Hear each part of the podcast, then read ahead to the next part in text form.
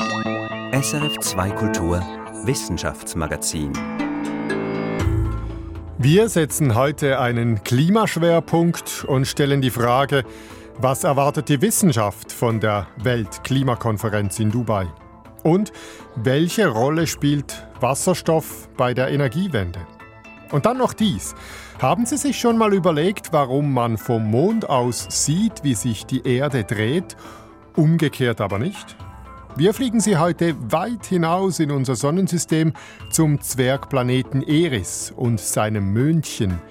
Die machen das ziemlich anders. Herzlich willkommen beim Wissenschaftsmagazin. Heute mit Christian von Burg. Am Donnerstag beginnt die 28. internationale Klimakonferenz, diesmal in Dubai, in den Vereinigten Arabischen Emiraten. Auf der Traktantenliste steht zum ersten Mal auch der Ausstieg aus der Öl- und Gasförderung oder zumindest ein Herunterfahren. Doch präsidiert wird diese Konferenz von Sultan Ahmed El Jabr. Er ist der Chef des staatlichen Ölkonzerns der Emirate. Was ist von diesem Treffen der fast 200 Vertragsstaaten in Dubai zu erwarten? Darüber habe ich mit Reto Knuti gesprochen. Knuti ist einer der bekanntesten Klimaforscher der Schweiz.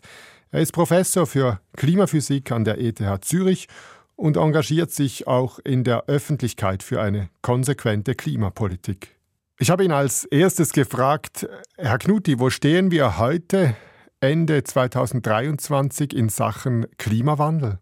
Ja, wir werden wahrscheinlich 2023 das erste Mal das 1,5 Grad Ziel übertreffen. Das heißt noch nicht, dass wir es langfristig übertroffen haben, aber es ist das Zeichen, dass es doch äh, relativ rasch abgeht. Wir hatten rekordhohe Temperaturen im Meer, Hitzewellen, Hochwasser im Sommer, dann Rekorde in Waldbränden, der wärmste Sommer, der wärmste September, der wärmste Oktober. Also die Medienberichte brechen nicht ab und sogar als Wissenschaftler sagen ich manchmal, wow, das ging jetzt aber schnell. Wie schätzen Sie das denn ein als Klimawissenschaftler? Ist das alles Zufall oder geht es jetzt schneller voran mit dem Klimawandel, als Sie ursprünglich gedacht haben und errechnet? Das meiste, was wir heute sehen, entspricht ziemlich genau dem, was wir seit vielen Jahren eigentlich schon vorausgesagt haben, insbesondere die Erwärmung, Zunahme der Hitzewellen und Starkniederschläge, der Rückgang von Schnee und Eis. Der extrem heiße Sommer und der Herbst weltweit ist zum Teil durch dieses Phänomen El Niño zu erklären, das im Pazifischen Ozean jetzt gerade wieder angefangen hat. Das ist zum Teil Zufall und erklärt einen Teil, aber der September insbesondere war so hoch weltweit, dass wir wissenschaftlich noch nicht alles beantwortet haben. Also daran werden wir noch einiges zu erklären haben. Jetzt an der Klimakonferenz dieses Jahr wird zum ersten Mal äh, nach Paris eine Art Bestandesaufnahme gemacht, also wo die einzelnen Staaten stehen in Sachen Klimaschutz. Das kann zusätzlichen Druck machen. Stimmt Sie das zuversichtlich? Ja, dieser Global Stocktake, also diese Bestandesaufnahme war von Anfang an in Paris angedacht. Es ist einerseits ein Versuch zu bestimmen, wo stehen wir weltweit. Das ist sicher wichtig, dass wir das wissen. Und gleichzeitig soll er eben dazu dienen, dass sich die Länder gegenseitig ein bisschen zu höheren Zielen anspornen. Äh, leider funktioniert das nur ungenügend. Der neue Bericht von der UNO hat gezeigt, dass die heute implementierten Gesetze weltweit uns auf eine Erwärmung von fast drei Grad bringen. Äh, und mit den Plänen, die die Länder haben, um zu reduzieren, kommen wir immer noch auf 2,3 oder 2,4 Grad oder so. Also weit entfernt von den 1,5, die wir eigentlich in Paris beschlossen haben. Also wir sind in diesem Sinne doppelt ungenügend. Die Ziele sind zu wenig ambitioniert und selbst für die Ziele, die wir haben, sind die Maßnahmen zu schwach, um sie effektiv zu erreichen. Auf der Traktantenliste steht auch der Ausstieg oder zumindest die starke Reduktion von Öl- und Gasförderung. Gleichzeitig ist der Präsident dieser Klimakonferenz der CEO äh, des staatlichen Erdölkonzerns der Vereinigten Arabischen Emirate. Wie sehen Sie das? Äh, ist das für die Klimapolitik ein Affront oder ist es vielleicht gar eine Chance, wenn so jemand äh, die COP präsidiert? Ich habe nicht große Hoffnungen. Es zeigt, wie politisch dieser Prozess ist, weil in der UNO ist alles über Konsens. Das heißt, der Hinterste und der Letzte muss einverstanden sein, bis man etwas beschließen kann. Und damit versucht man alle einzubinden. Aber das wird natürlich bei dieser Person insbesondere schwierig. Er hat im Vorfeld schon klar gemacht, wo er steht. Er sagt zwar, man muss langfristig weg von den Fossilen, aber er sagt auch, dass man zuerst eine Alternative braucht. Eigentlich hätten wir die ja schon mit den erneuerbaren Energien, aber die Alternativen setzen sich nicht spontan durch, sondern braucht es Anreize, Verbot oder Lenkung. Ähm, in diesem Sinne ist von dieser Konferenz wie so oft in den vergangenen Jahren wahrscheinlich nicht beliebig viel zu erwarten. Sie tönen ziemlich desillusioniert. Setzen Sie überhaupt noch Hoffnungen auf diesen Prozess der Klimakonferenzen, Herr Knutti? Ich glaube, diese Konferenzen sind wichtig, damit sich die Länder austauschen und Verbündete finden, auch dass man gemeinsame Regeln hat, wie man diese Emissionen berechnet. Aber am Ende müssen wir uns nicht vormachen, äh, Klimapolitik ist nationale Klimapolitik und jedes Land muss in seinem eigenen politischen Kontext mit seinen Möglichkeiten sein System umbauen und kaum ein Land lässt sich von den anderen etwas vorschreiben. Das wissen wir seit vielen Jahren. Wenn Sie sagen, äh, Klimapolitik ist nationale äh, Politik, wo steht die Schweiz? Wir haben ähm, im Juni mit dem Klimaschutz- und Innovationsgesetz eigentlich den Pfosten eingeschlagen und gesagt, wo wir hinwollen. Aber die Frage ist, setzen wir jetzt das um? Bis jetzt sind die Zeichen noch nicht so gut. Der Ständerat insbesondere hat äh, nicht wahnsinnig ambitionierte Vorlagen äh, präsentiert bei der Umsetzung. Eigentlich wären wir in bester Position, um das umzusetzen. Es gibt immer mehr Möglichkeiten, insbesondere bei erneuerbaren Energien, batterieelektrischen Fahrzeugen, Wärmepumpen, die auch äh, finanziell attraktiv sind. Und es gibt auch viele Firmen, die vorangehen, weil sie sehen, dass sie besser dran sind, wenn sie das aktiv mitgestalten, statt warten, bis es schief geht und dann bezahlen. Die Schweiz hätte alles, was es braucht. Sie muss nicht auf andere warten. Wir brauchen nur den gesellschaftlich-politischen Willen. Klimapolitik ist vor allem nationale Klimapolitik, sagt ETH-Klimawissenschaftler Reto Knuti.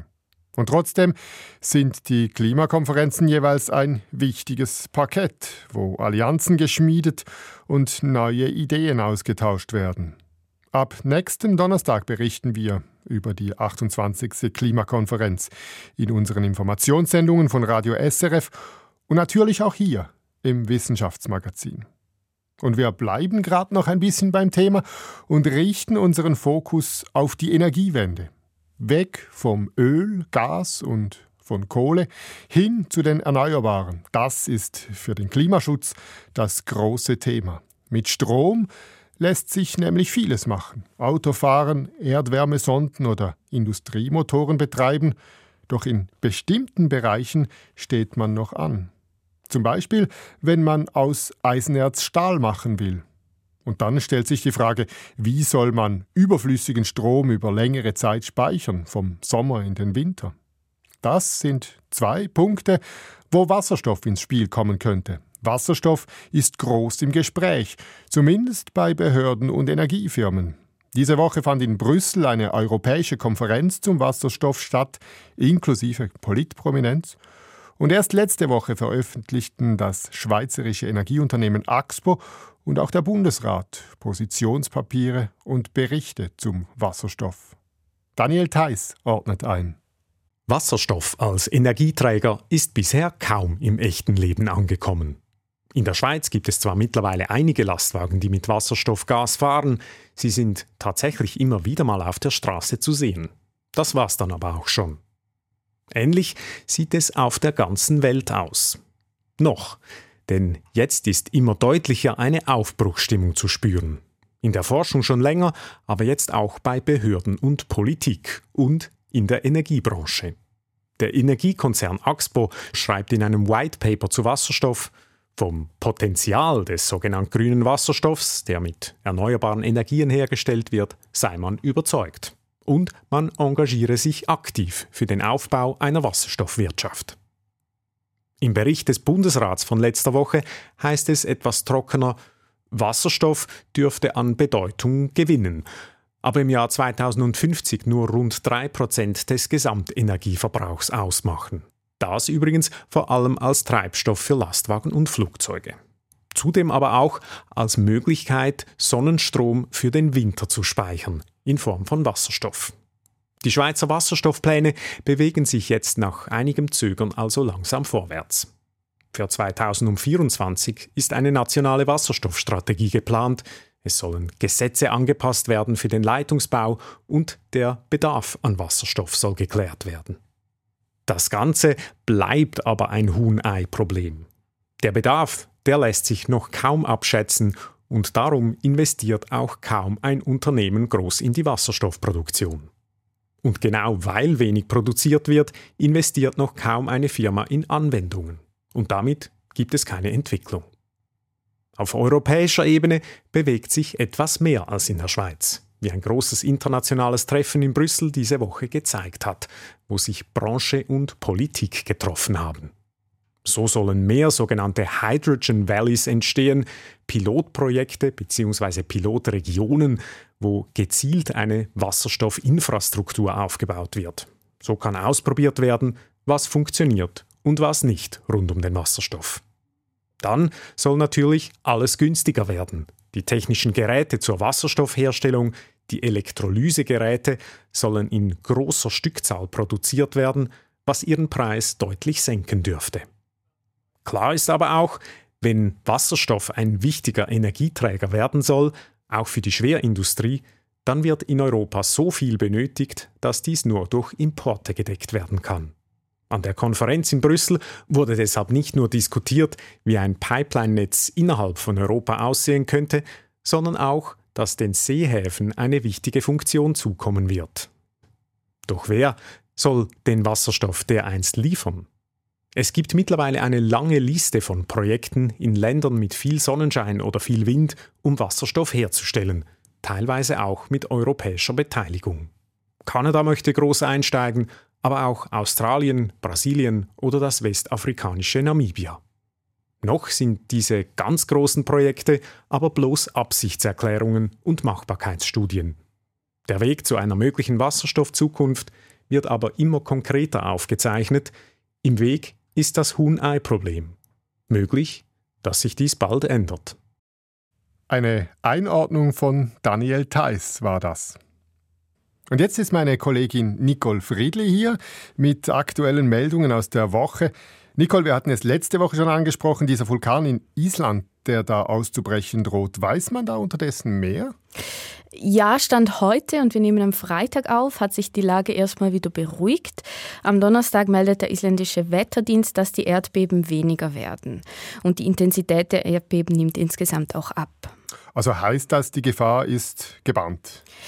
Ja, das Thema ist noch nicht ganz vom Tisch, aber momentan nimmt die Wahrscheinlichkeit eines plötzlichen Vulkanausbruchs gemäß dem isländischen Wetterdienst jeden Tag weiter ab. Mhm. Insbesondere in der urbanen Region von Grindavik, die ja evakuiert wurde. Man könnte davon ausgehen, dass das Magma, das sich unter Grindavik angesammelt hat, teilweise erstarrt ist, was die Wahrscheinlichkeit senkt, dass es an die Erdoberfläche gelangt. In der nahegelegenen Schwarzecki-Region ist die Erdkruste allerdings noch immer angehoben und es bleibt abzuwarten, welchen Weg sich das dort angesammelte Magma noch durch die Erde bahnt, weil theoretisch könnte es wieder nach Grindavik fließen. Okay, wir werden sehen. Du hast mir gesagt, du hättest noch Neuigkeiten aus der Welt der Fledermäuse mit dabei. Ja, genau. Diese Woche hat der Evolutionsbiologe Nicolas Fasel von der Universität Lausanne eine Studie im Fachmagazin Current Biology veröffentlicht. Er forscht schon länger am Paarungsverhalten von Fledermäusen und hat nun in einer Studie, wenn man denn so will, das Geheimnis vom Riesenpenis der Breitflügelfledermaus gelüftet. Sehr schön. Riesenpenis. Wie groß ist der denn?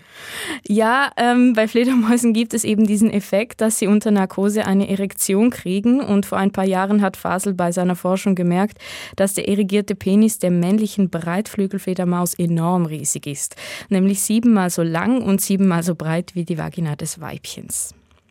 Aber das macht eine äh, Fortpflanzung mit traditionellem Sex ja dann eigentlich unmöglich, oder? Der passt schlicht nicht rein, oder? Ja, das ist der Punkt. Fledermäuse sind ja Säugetiere und Säugetiere pflanzen sich normalerweise eben durch Sex fort, bei dem der Penis in die Vagina eingeführt wird. Das ist bei der Breitflügelfledermaus so aber gar nicht möglich.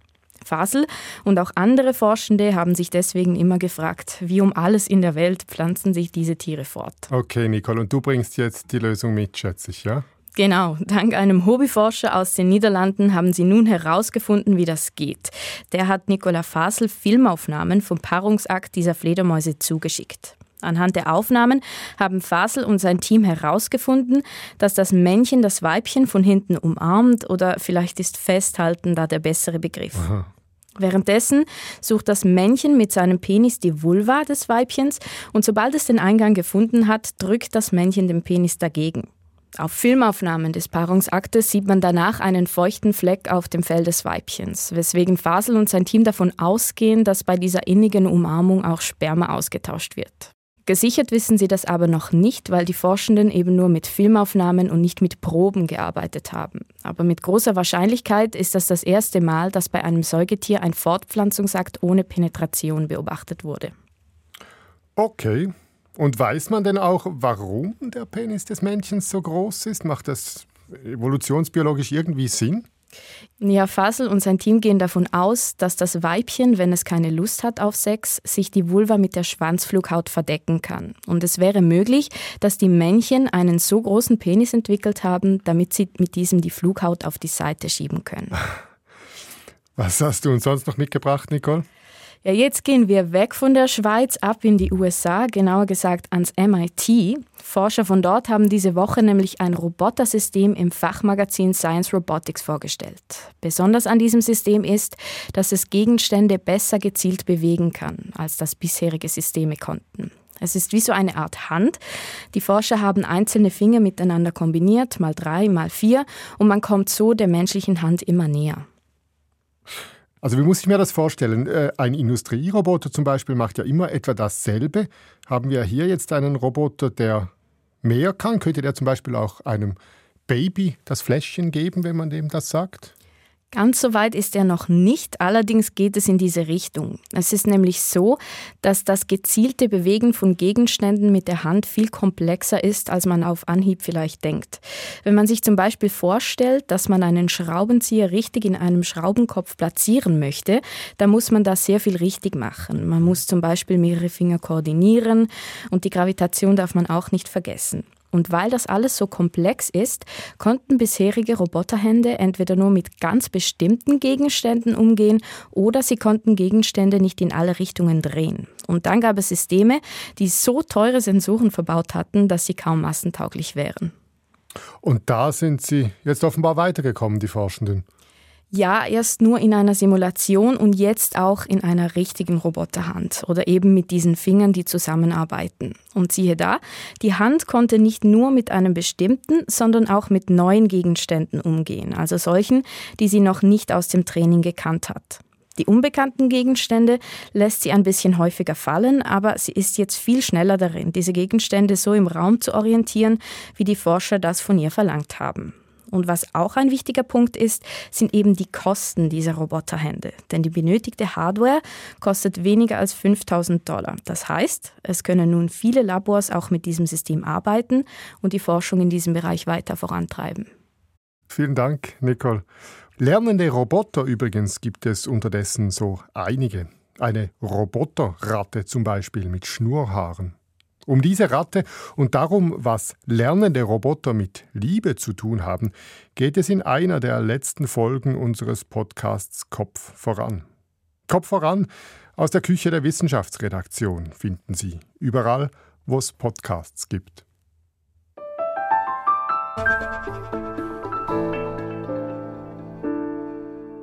Haben Sie gewusst, dass es weit draußen, aber in unserem Sonnensystem noch weitere große Himmelskörper gibt? Eris zum Beispiel, ein Zwergplanet, der etwas kleiner ist als unser Mond. Aber Eris ist immerhin fast genau gleich groß wie Pluto, der seit 2006 ja nicht mehr als Planet gilt. Er wurde zum Zwergplaneten degradiert. Von Pluto gibt es Fotos. Er hat mal Besuch bekommen von einer Raumsonde. Von Eris hingegen weiß man bisher nur sehr wenig. Doch nun hat ein Team von Astronominnen und Astronomen wieder ein Puzzleteil dazugefügt. Anita von Mond berichtet aus einer seltsamen Welt, wo es sogar weiches Eis geben soll. Eris ist gut ein Drittel weiter weg von der Sonne als Pluto und schon Pluto ist 40 Mal weiter draußen als unsere Erde.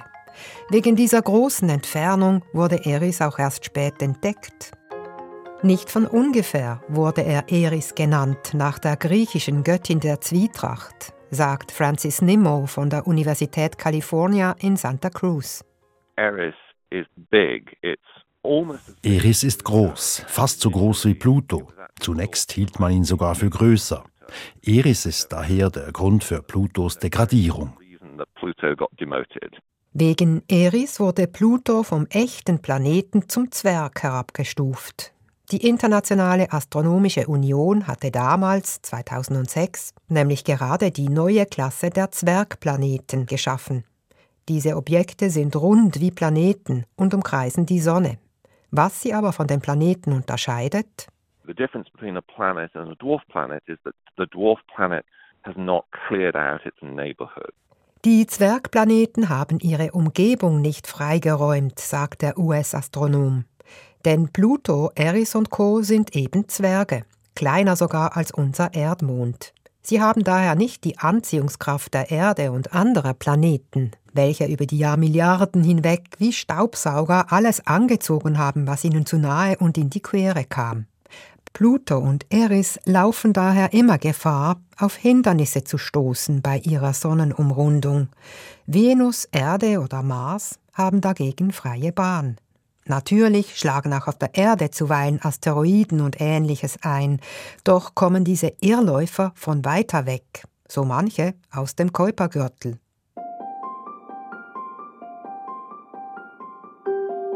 Im Kuipergürtel, weit außen an den Rändern unseres Sonnensystems, liegt das Reich der vereisten Winzlinge. Asteroiden und Kometen sausen dort herum bei mehr als minus 200 Grad.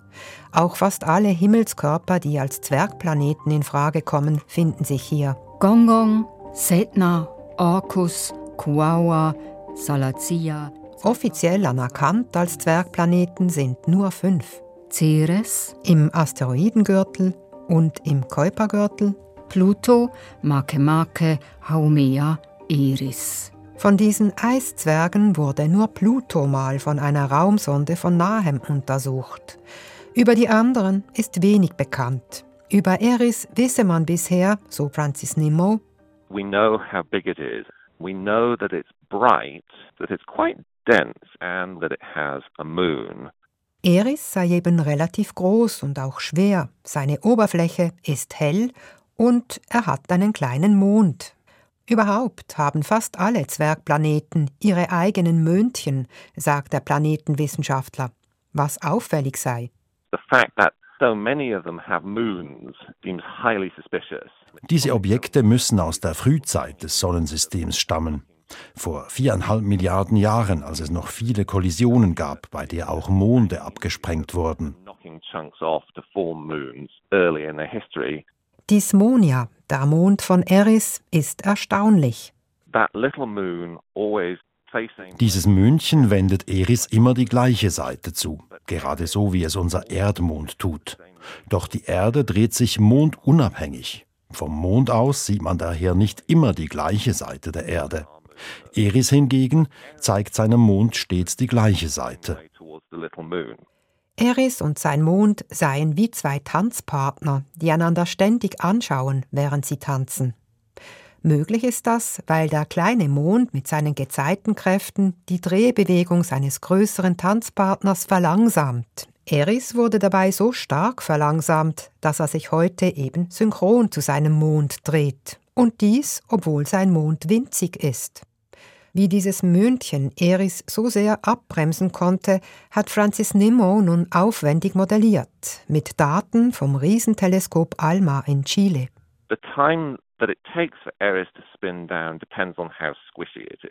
Eris muss im Material außen relativ weich sein, weiches Eis. So ist die Verlangsamung der Drehbewegung über die Zeit hinweg möglich. Interessant. Doch wie muss man sich weiches Eis vorstellen? Ähnlich wie einen Brie-Käse oder wie das Eis eines beinahe schmelzenden Gletschers kann man sich das vorstellen. Was wir nun auch sagen können, nicht der ganze Eris besteht aus Eis. Sein Kern ist aus hartem Gestein und warm. Angetrieben von dieser Wärme bewegen sich die Eismassen. An manchen Stellen steigen Eisströme aus der Tiefe nach oben und strahlen Wärme ab, bevor sie abgekühlt wieder abtauchen in die Tiefe. Eris gibt über seine Eisströme also laufend etwas Wärme ins All ab. Anders als Pluto, dessen Eisschicht festgefroren auf seinem warmen Kern sitzt. Bei Pluto vermutet man auch einen Ozean unter seiner Eishülle, was bei Eris weniger wahrscheinlich ist, aber auch denkbar. Auf jeden Fall eine verrückte Vorstellung. Kleine Ozeanwelten, weiche Eisströme, Möhnchen darüber.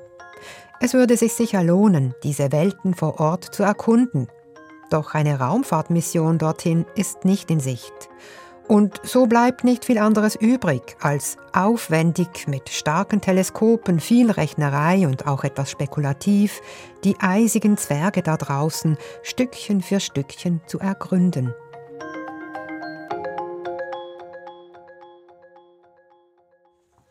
Anita von Mont hat berichtet aus einer Welt, wo es weiches Eis gibt und Zwergplaneten, die mit ihren Monden tanzen. Und das war's von uns für diese Woche. Verantwortlich für die Inhalte dieses Wissenschaftsmagazins ist Katrin Zöfel und mein Name Christian von Burg. Das war ein Podcast von SRF.